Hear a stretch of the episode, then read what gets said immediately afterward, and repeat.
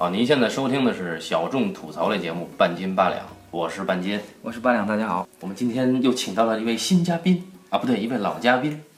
大家好，我是小青年。小青年来了。这八两回归以后呢，他觉得已经被掏空了啊，然后我们聊不下去了，所以找了小青年来救场。呃，小青年一向逼格高大啊，我们今天聊一个逼格非常高大的电影。这个电影的导演啊，他非常喜欢拍人类终极命题，其中我们今天要聊的就是所谓红白蓝三色之白色。呃，六月的中下旬吧，在那个北京电影资料馆又放映了一遍这个，因为是杰斯洛夫斯基去世二十多年周年祭，然后电影资料馆呢跟波兰大使馆合作放映了这个红白蓝三色，同时在这个上海放映了十届。说是这个纪念活动的时候，还请了跟他合作很多年的一个编剧过来，是吧？就跟他同名一个御用编剧。这人也叫克日什托夫，但是他不姓基耶斯洛夫。导演名字叫克日什托夫基耶斯洛夫斯基，编剧也叫这个我前两天在微信上做发了那个，啊，就是他。就是他吧？对对，反正上海国际电影节他是评委之一。当时还有一个被炒作的话题，就是他跟库斯图里卡在论坛上发言，就抨击现在全世界范围的电影忽视现实主义的创作。今天呢，主要是聊一聊这个三色里面的白色。至于为什么要拍三色呢？因为当时这个波兰导演啊，也就是被誉为欧洲最后一位电影大师的基耶斯洛夫斯基，在九十年代初期拍摄了三部电影，以法国国旗红色、白色、蓝色的隐喻象征意义为根本出发点，分别是红色象征着博爱，蓝色象征着自由，白色象征着平等。那么我们今天聊白色呢，是因为我觉得白色是这里面相对最容易聊的，情节最狗血的一个。两位在三部曲里面啊，最喜欢哪一部？我肯定是最喜欢白色，因为喜欢白色，哦纯洁嘛，白色哦哦 嗯，我对这三部片子没有好感，没有也不是没有好感，但是我其实比较反对或者是比较反感这位老兄想从他的片子里面拍出一些宏大主题，对宏大主题了，因为这个东西确实很困难。这个我对他的三个片子呢，呃，我觉得上面都很棒，但都没有特别的感触。因那为什么会觉得很棒呢？棒你还没感触，这是什么意思？单纯从技术层面觉得很棒。对对对，确实从技术层面和他整个这个讲述故事和以及他想讲述某种情感的技巧层面很厉害，但我又没有觉得他有真正像大家或者像后来的这些。影评人啊，或者是说电影的学习者们啊、分析家们去说的那种呃什么宏大主题之类，我觉得好像也没有触及到那么深的主题上去。特别是在我看了他自己这本自传里面说的话之后，我就觉得有可能很多东西也是我们自己强加给他，或者是说不能说他没有想那么深吧，他是一个想得很深的人，嗯，但他可能也没有说用电影承载那么多的内容。他有自传，对他那个自传就是叫做《基耶斯洛夫斯基谈基耶斯洛夫斯基》，是一本访谈录，相当于别人给他提的各种问题，然后他就自己讲述。印象特别深刻的是在，嗯应该是在书的中后半吧，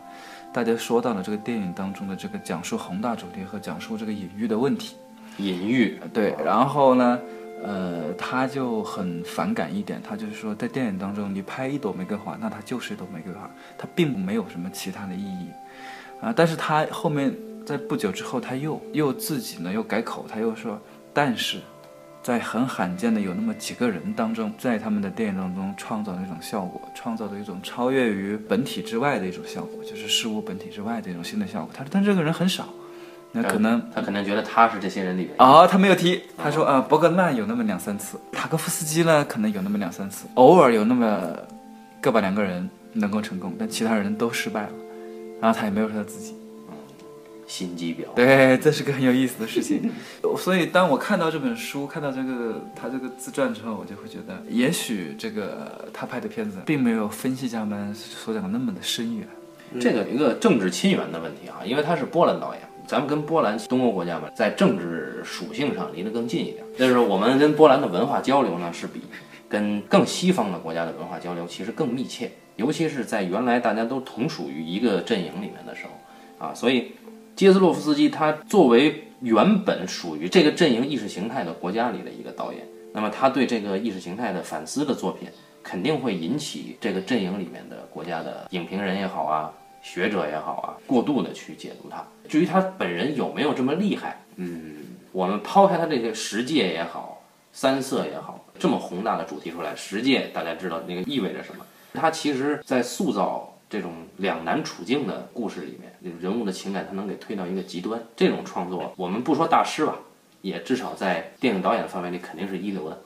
对他本身还是很强。他早期有一些没有这么宏大的作品也很厉害，像什么《机遇之歌》啊，嗯，就是我们还是先从这个小青年最爱的这个白色开始讲起。这三部影片当中吧，装逼犯们一般都说这个什么蓝或者是红，对吧？呃，蓝像，小青年这种啊比较坦荡的，就说我就喜欢白色，这个还是很少的。哥们儿就喜欢纯的，是吧？对，这个还是很少的，因为白色它是情节很丰富，而且很完整，对，还有明确的喜剧倾向。那这个就是很难得了。那我们这位老老兄，这位这位导演，他拍的喜剧片很罕见。我们是不是应该先跟大伙儿说一说这个白色是个什么故事呢？别人都不知道怎么办？对因为它还是有故事，对吧？就是半斤先介绍一下这个故事。刚才八亮说了啊，就是白色它是相对三色里边故事最完整的一个，这个完全没错啊。蓝色呢，它其实讲的无法逃离这种情绪，无法获得真正自由的这样一个状态。红色呢就更泛化，不好把它集中的去讲出来。但是白色不一样啊，刚才我一一上来就说，我说相对狗血一点。简单说呢，我们的主人公叫卡洛，这个卡洛呢是一个高级理发师。啊，曾经得过很多的东欧国家的理发大赛的国际奖项，那么也就是相当于我们这边的什么造型总监吧，啊这种。那么这个 这个造型总监呢，在一次理发大赛的时候啊，结识了他的女神，是由我们的著名表演艺术家朱莉·德尔佩女士扮演的，这叫多米尼啊，或者多米尼克。这个卡洛呢和多米尼呢就相爱了，但是这个卡洛他是个波兰的理发师，而多米尼呢她是个法国妹子。当时的九十年代初嘛，卡洛作为一个波兰头老帽，他很向往法国的高大上的生活，只能跟着多米尼就跑到了法国。他怎么去的法国呢？他没有这个签证，不是从官方的渠道去的，他是钻在那个行李箱里面，一个大行李箱，哎，作为多米尼的行李被运到了法国。所以影片的开始呢，在视觉上是用机场的行李箱传输带。然后有一个大的行李箱在那儿传来传去。那到了法国呢，本来以为他跟多米尼可以开始崭新的生活，没想到呢，在这出了一点问题啊。这个卡洛呢，发现啊，他不行了啊。结婚以后，他跟多米尼两个人的夫妻生活呢，卡洛他啊不举啊，身无长物，呃，对，身无长物。那不举怎么办呢？多米尼她是个法国姑娘嘛，多米尼说：“我他妈要离婚啊！你你这个没法给我我想要的，你不是个男人。”闹到法院去了。卡洛呢又不懂法语，很蹩脚的请了个律师，还要兼翻译给他翻译，反正打了半天官司，最后肯定是要判这个离婚有效嘛。这卡洛就灰溜溜的走了。但是呢，有一个问题，就是卡洛呢他不是从正规渠道来到法国的，也就意味着他没法回波兰，然后他一分钱都没有。于是呢，他呢就跑到地铁啊支了一摊儿，把这个行李箱打开，然后呢把他的理发师的奖状啊给立起来，然后拿出一把梳子。是卫生纸吗？还是梳子？卫生纸包住梳子的一一部分，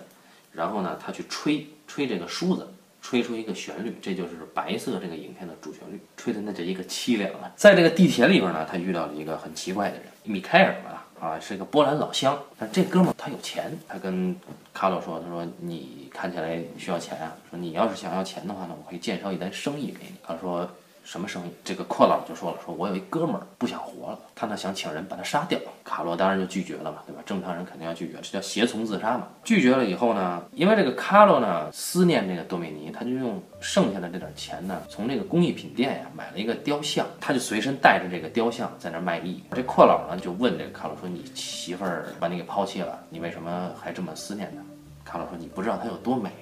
于是卡洛就带着这哥们儿呢，去到他老婆的楼底下。本来想展示一下他老婆有多美，结果发现了他老婆和另外一个男人在激情一夜啊！卡洛就心灰意冷。卡洛说：“我求你一件事儿，你呢把我带回波兰啊，我有办法。”卡洛就在这个行李箱上钻了两个洞，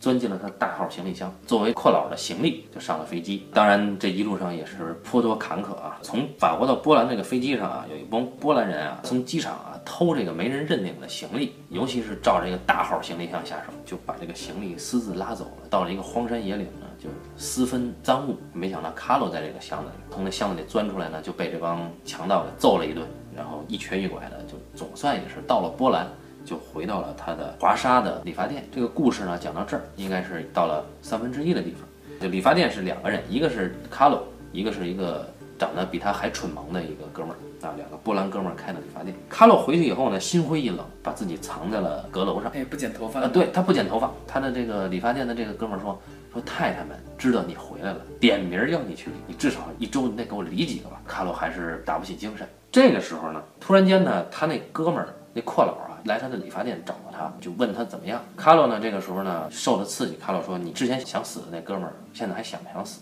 我要这笔钱。阔佬说可以啊，两人约定了在地铁见面。然后卡洛呢就去了，去了以后呢发现，诶，这个所谓的要自杀的哥们儿啊，其实就是这阔佬本人。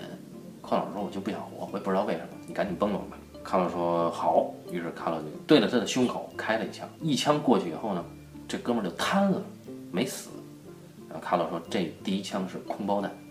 如果你确定你要死，第二枪就是真的。然后这阔佬说算了，我不死了。人都是这么贱。对，两个哥们儿呢，这个时候呢就很开心的，第二天早上起来拎着一瓶沃特嘎就去滑冰了。从此以后，这俩成为了好基友。生死之交，如今，卡洛呢受到一些刺激啊，他决定要学法语，因为他知道他在法国之所以离婚，其实并不完全是因为他不行啊，也是他媳妇儿跟他没法正常交流，这两个人语言不通，对吧？这是很惨的一件事儿。所以卡洛呢一边学法语呢，一边要攒钱。嗯哎学好一门语言很重要。对他奋发图强，他想攒钱，于是他就叫他一个常客，一个太太给他推荐了一个工作。因为大家知道，波兰经历了八九年的这个东欧变迁，那么波兰呢经济搞活，它有一些兑换外币的这种。那卡洛呢就跑这个外币兑换所呢去打工。这个卡洛呢长得是一副五短身材，应该跟我们的一吨先生很像。对，身无长物，这个卡洛呢去打工，应聘的是一个什么岗位呢？应聘的是保安。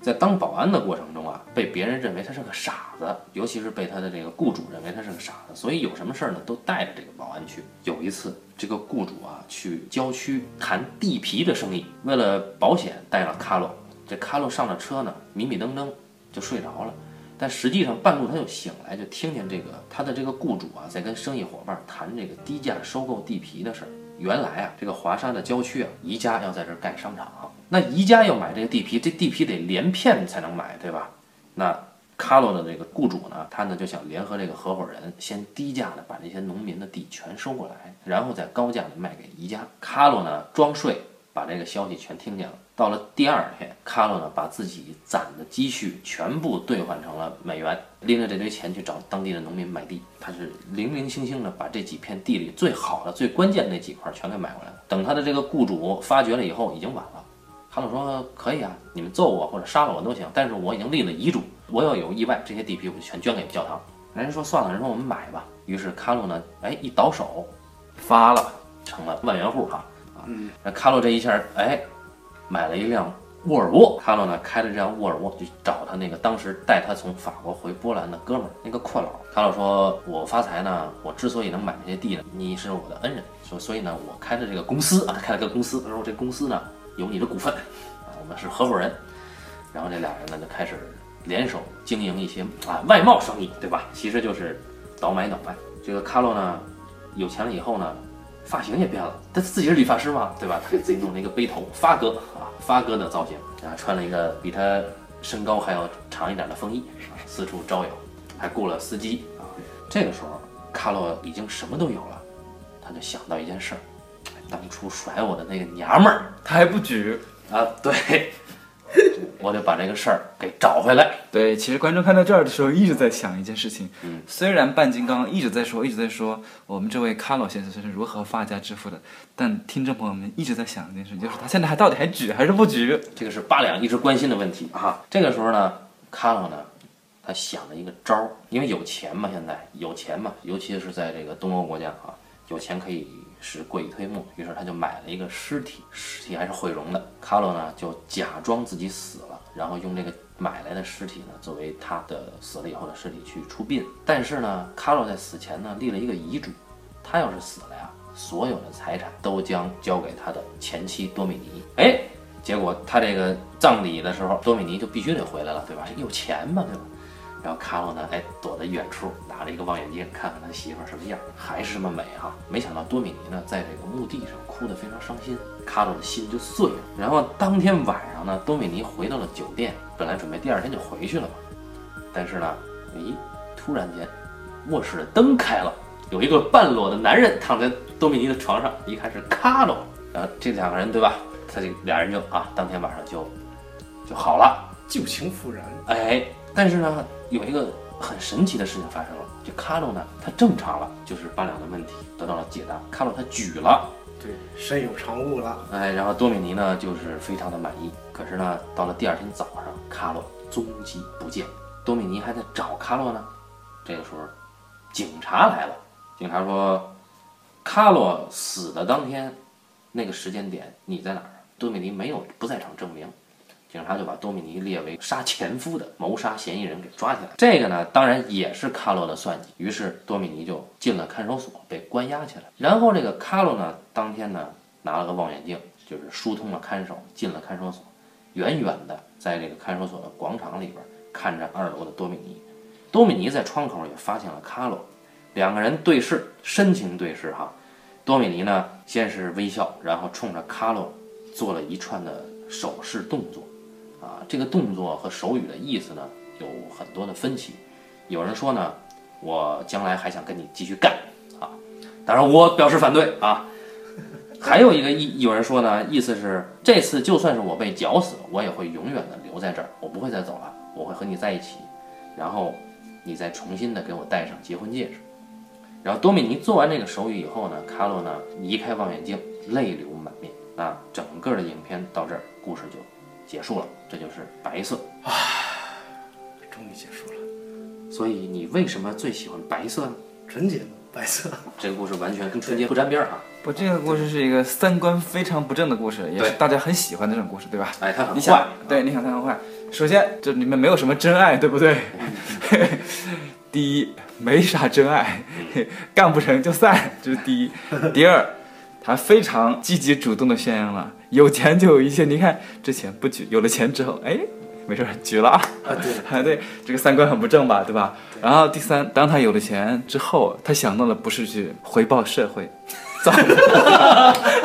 他想的是我要继续倒卖倒卖，然后把之前的老婆把他送局子里去。想要复仇。你看这三观是多么的不正，但是大家就是爱看这种东西。纯洁是幌子，还是你真的觉得他纯洁？他其实我我觉得啊，他讲的这个事情呢，他比较贴切的反映的就是人情感上的复杂性。我现在觉得故事其实不是特别重要，他正是因为把这故事讲得特别好呢，所以说他能够很贴切的把人的复杂性给反映出来。嗯，这种情感是不概念化的情感。还有一点呢，影视评论评论家，包括很多的这个电影爱好者，对这个电影过高或低的评价，其实呢，我个人认为是跟基老爷个人是没有关系的。因为就是说，我们多数在说这个电影的时候呢，只是借助这个电影在说别的事情。嗯，同样，我们今天在说这个白，也是通过这个白在说一些别的事情。你想说点啥？就说我们自己对这个，呃对对人的一种认知吧，算是，就是说这个可能有点大差，就是说你除了对自我以外的任何一个人的认知呢，多数时候都是属于概念化和片面的，特别是现在这个网络时期呢，就我们通过微信朋友圈来认识一个人，嗯，就多数你观察的是通过他在朋友圈里边发的各种状态或者照片或者他的他想让你知道的。对对，然后呢，通过这个东西来了解或揣度一个人，他缺乏了人和人之间一个很直接的一个交流。就算是有直接交流的话呢，但是我们对人的认知呢，也多数是停留在一个表面的、非常概念化的一个认知上。对，现在流行贴标签儿。对对，它是用一个标签化的东西来定义你所认知的所有的人，但是这个电影里边他没有这样去告诉你这个人是怎么样的。就像这个卡罗身上呢，他有他特别卑微的地方，但是呢，他又有他特别，比如说他有一个细节，就是说离婚之后流落街头的时候，看一个老太太在那儿啊，拿那个那个那个回回收回收那个回收那个废瓶子嘛，瓶子啊，回收玻璃瓶那个老太太，然后就扒拉这个垃圾桶，它是废品回收，呃，循环利用。然后它是一个玻璃瓶的回收站，但是那个回收站的高度呢不低，因为大家知道欧洲人本来也不矮。嗯然后这个老太太呢，她年纪太大了，她佝偻着背，对，她就要特别吃力的把这个玻璃瓶举到那个孔洞里边塞进去。这一幕啊，在红白蓝三部曲里都出现出现过，给了他一个面部的一个镜头特写，他就露出一个露出一个非常，残忍的，就是我觉得有点诡异的一个笑容对对对，啊。然后呢，这个诡异的笑容你不知道该怎么去解释它。嗯，然后呢，就是我很喜欢，然后我们不能去很浅薄的给它定义说它这是嘲笑，嗯，但是我觉得他可能在这个时候的诡异的一笑，可能仅仅是诡异的一笑，但是他的诡异一笑里边肯定是有一个特别复杂的情绪，嗯就是他既有他的卑微，但是呢，他也有他的那种那种清高的地方。就你说不出人在某一个时期的时候，他的内心那种复杂情绪的交织。没错，他的清高其实体现在他去地铁卖艺的时候，或者说支这个摊儿的时候，他没有去没有磕头啊，没有说我写一个惨痛的家世，没有，他是坐在那儿呢，旁边立着他的技能，是理发师的奖状，这是一个尊严。对，但是呢，当他在电话里听到多米尼跟人家啪啪啪的时候，多米尼说：“你听，对对，然后呢，他就回来气愤的把他那个奖状就扔到了那个地铁隧道上。地铁隧道里边。那个时候呢，这也是整个影片里边他第二次尊严扫地的时候，第一次应该是在法庭上他还有一次跑了前妻的那个沙龙里面，啊，对对对对对对对，然后然后兴奋的，然后那个搞一下，结果那时候已经判完离婚了，对但是结果刚一开始他又不行了，他前妻大怒啊！对对哎，对，前妻本来挺高兴的，他的尊严在一次次的遭受打击。嗯，嗯，最后直到他回到波兰的时候，他开始做一些应该是他这个个人之前没有做过的一些事情，比如说买地这种事情，就是他一开始交代他这个人可能是一个老实巴交的一个人。转型成功，对对，他的第一次转型是他决定要窃取这个商业机密，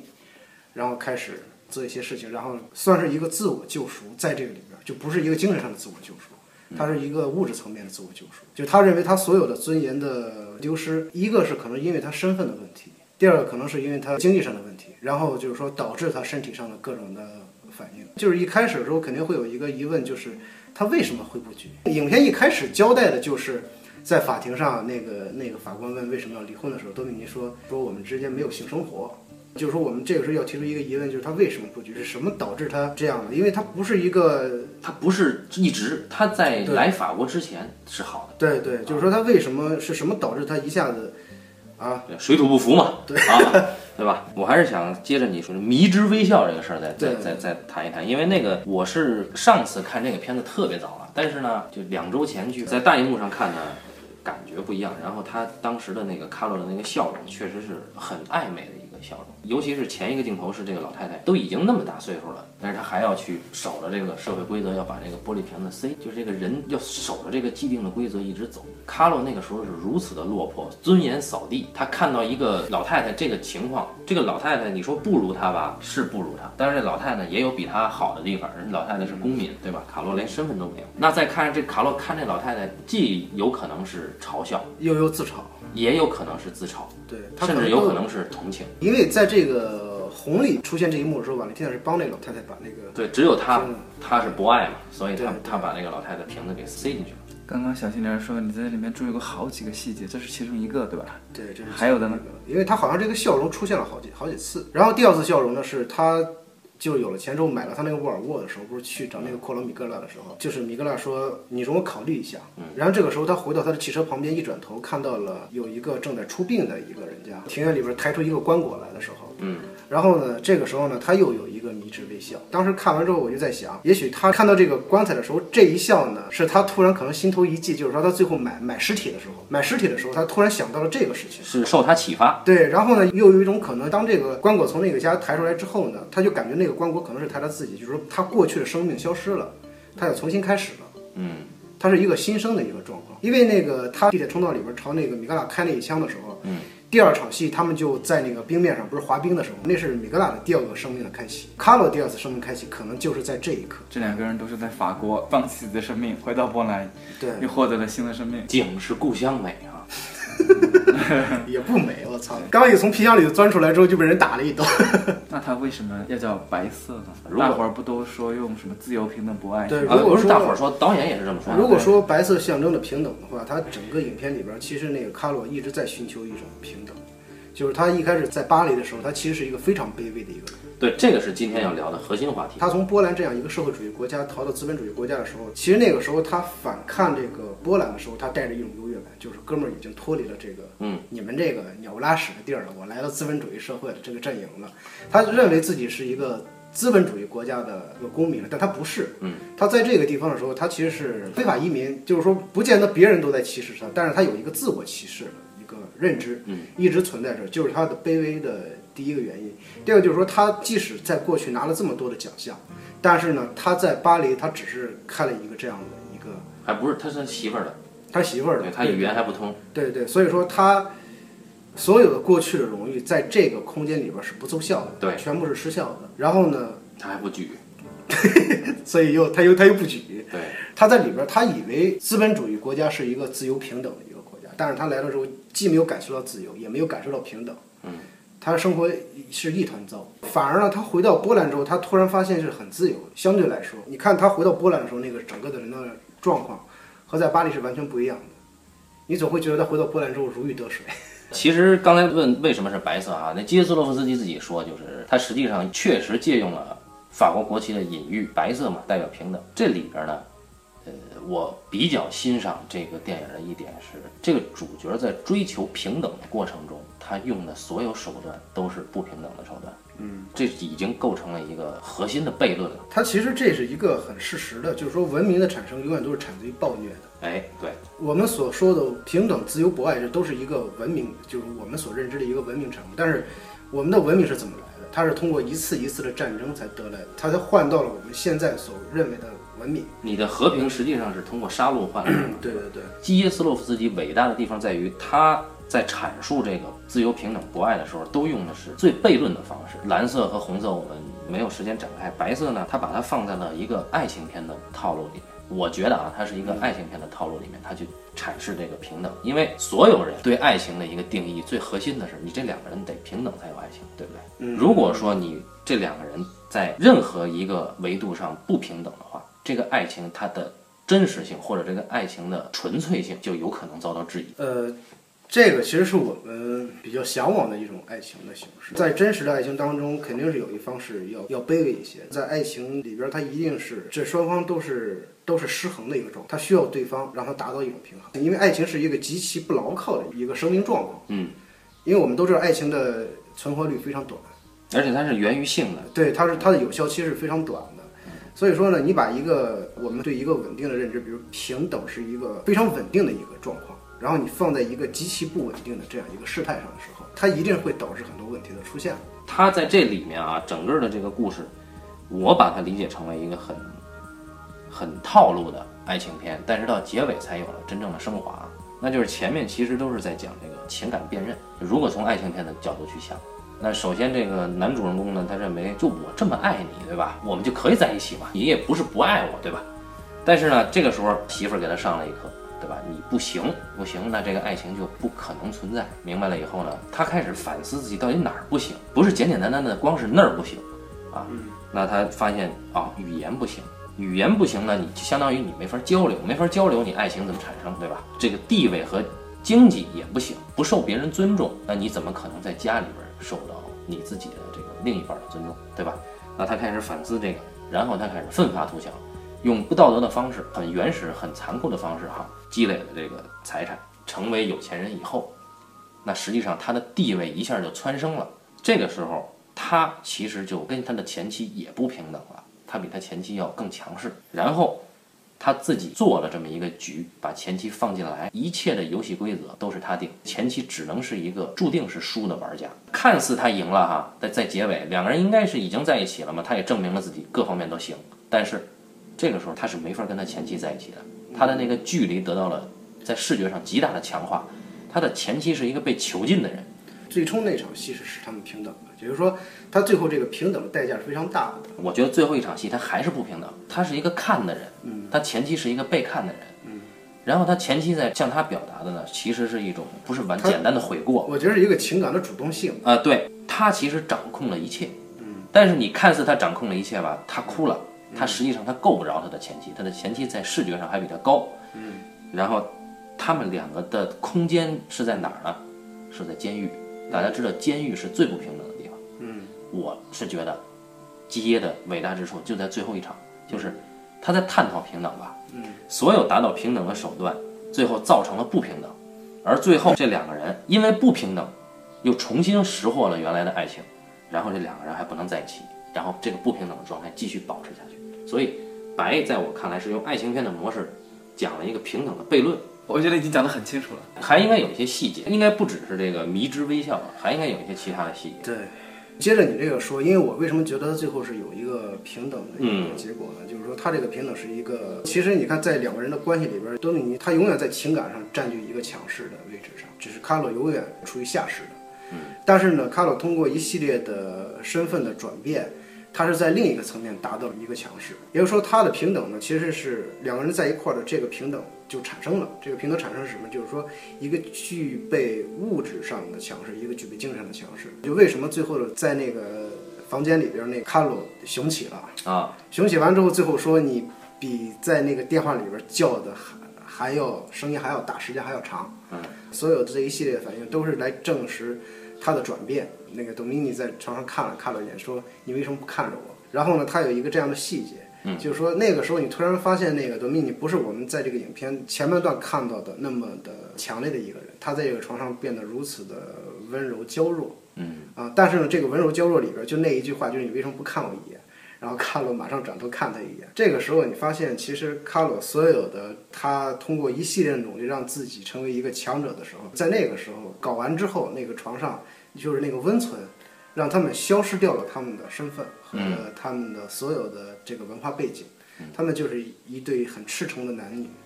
啊，然后呢说着情话，包括第二天早晨起来的时候，卡罗即将要打电话的时候，然后他看到了那个躺在床上的多米尼，一个头发在他那个嘴边，然后呢他一呼吸的时候，那个头发就一动一动的。他过去的时候，把那个那个发丝给他撩到那个耳朵后边的时候，他显现出那种温柔，但是那个温柔过后，他还是做了那个决定。其实，在在那个时候，他可以制止之后的事情发生的，对，但是他还是没有制止，他还会让之后的事情继续发生了。然后这个时候呢，就是我们去揣度他的心理状况到底是什么样的。就假如说换成你，或者是我的时候，我们在那个时候会不会就终止了之后的所有的行为呢？也不见得。我们作为一个观众的时候，觉得就是其实也可以终止了，因为情感可以了，对不对？然后呢，你知道了他还爱你，然后这个时候你也有钱了，也能举了，然后 好像是可以了，然后就可以走向圆满了。但是杰罗夫斯基没有让他在这个时候终止，让这个事情继续下去了。嗯，如果说真的终止了，它就不能是爱情片了。我衡量爱情片的第一标准就是相爱的两个人他是不能在一起的。然后我就特别想问，就是你为什么觉得他在这个致富的过程当中用的都是不道德的手段？第一笔钱是怎么拿的啊？他第一笔钱是他同意了那个他那个阔老哥们儿说我我要去嗯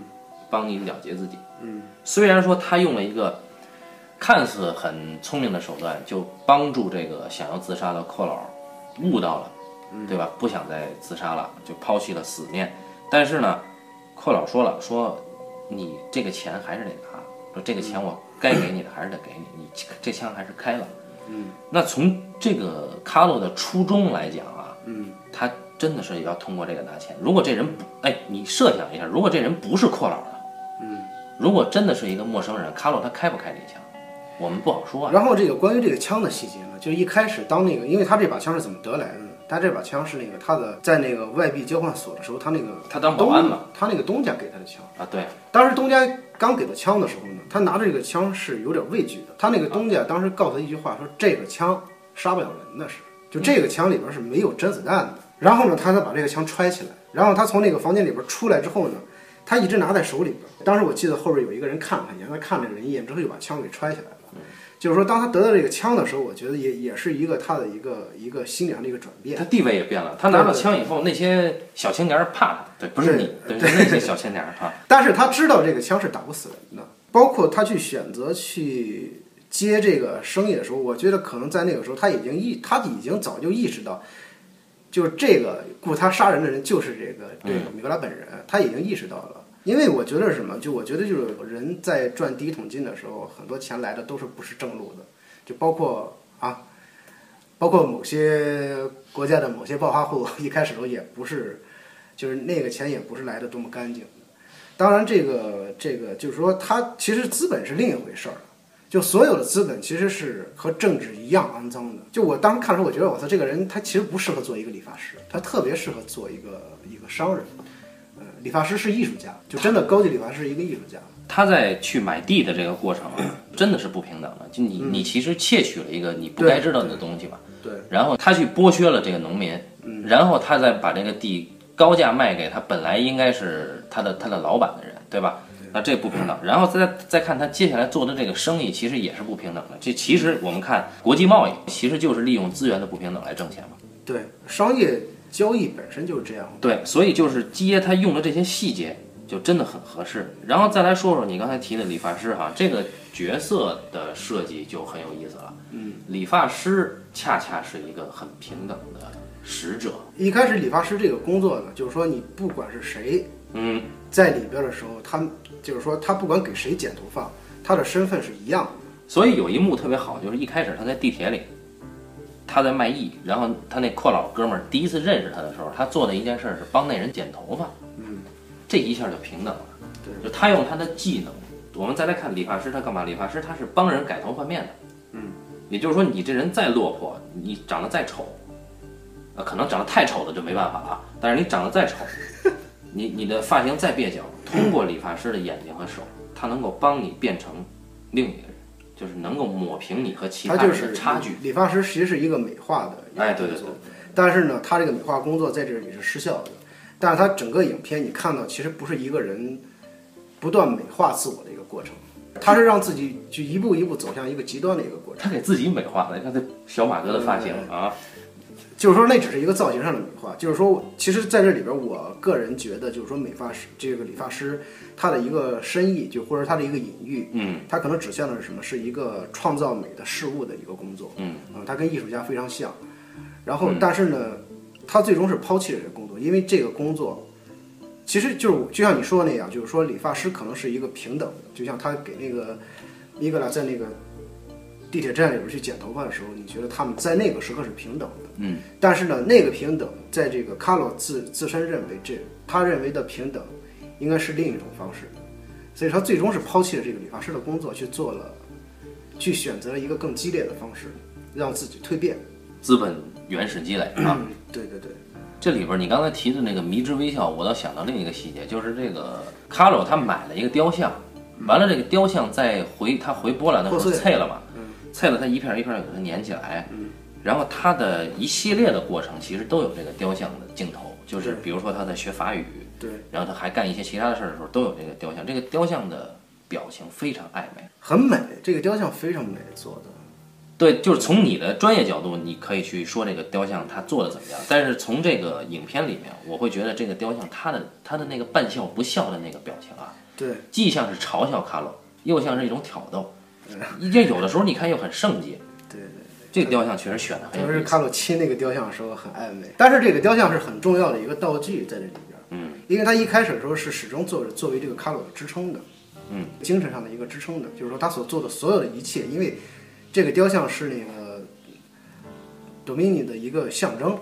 嗯，它是作为这个支撑的，但是到影片后来的时候，他就不再是一个支撑了。它更是一个，一开始的时候它只是一个象征，他觉得它是一个圣物，因为你看他一开始所有的镜头都是那个雕像要比他高一些的，嗯，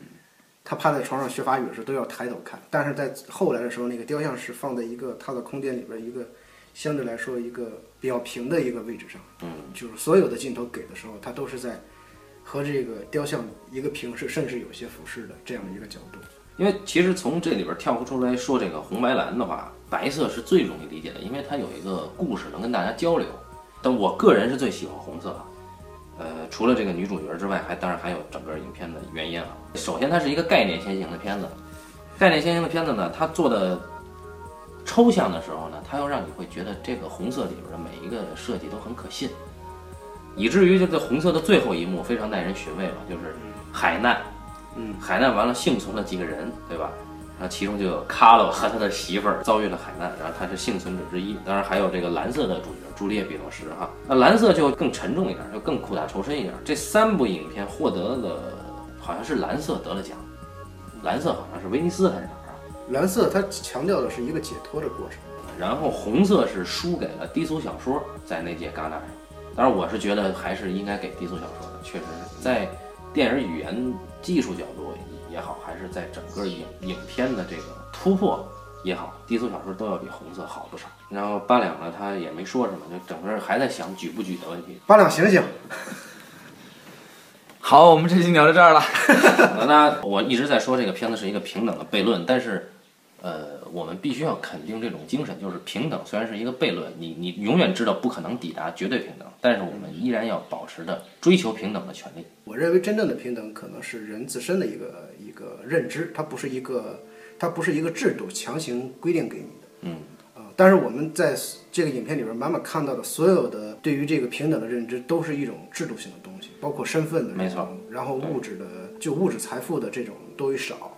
然后包括情感的付出多与少，就我们看到的都是一个外在的一个外在的一个东西，然后来赋予这个这个平等的一个一个意义。对对但是其实真正的平等，我觉得就是说在就是佛家里边讲的平等，可能是更更本质的平等。更解脱一点。之所以有制度，它是为了保障尽量的平等，但是又因为这些制度造成了更多的不平等，这个事儿本身就非常有魅力了。对但是我们还是说，就是每一个人应该有理由、有权利去追求这个平等啊。所以，我们这一期就先聊到这儿啊，感谢大家收听这一期的半斤八两，非常不好意思，聊的有点不明不白的。我觉得挺白的哈我觉得挺白的。啊。好，咱们下期再见。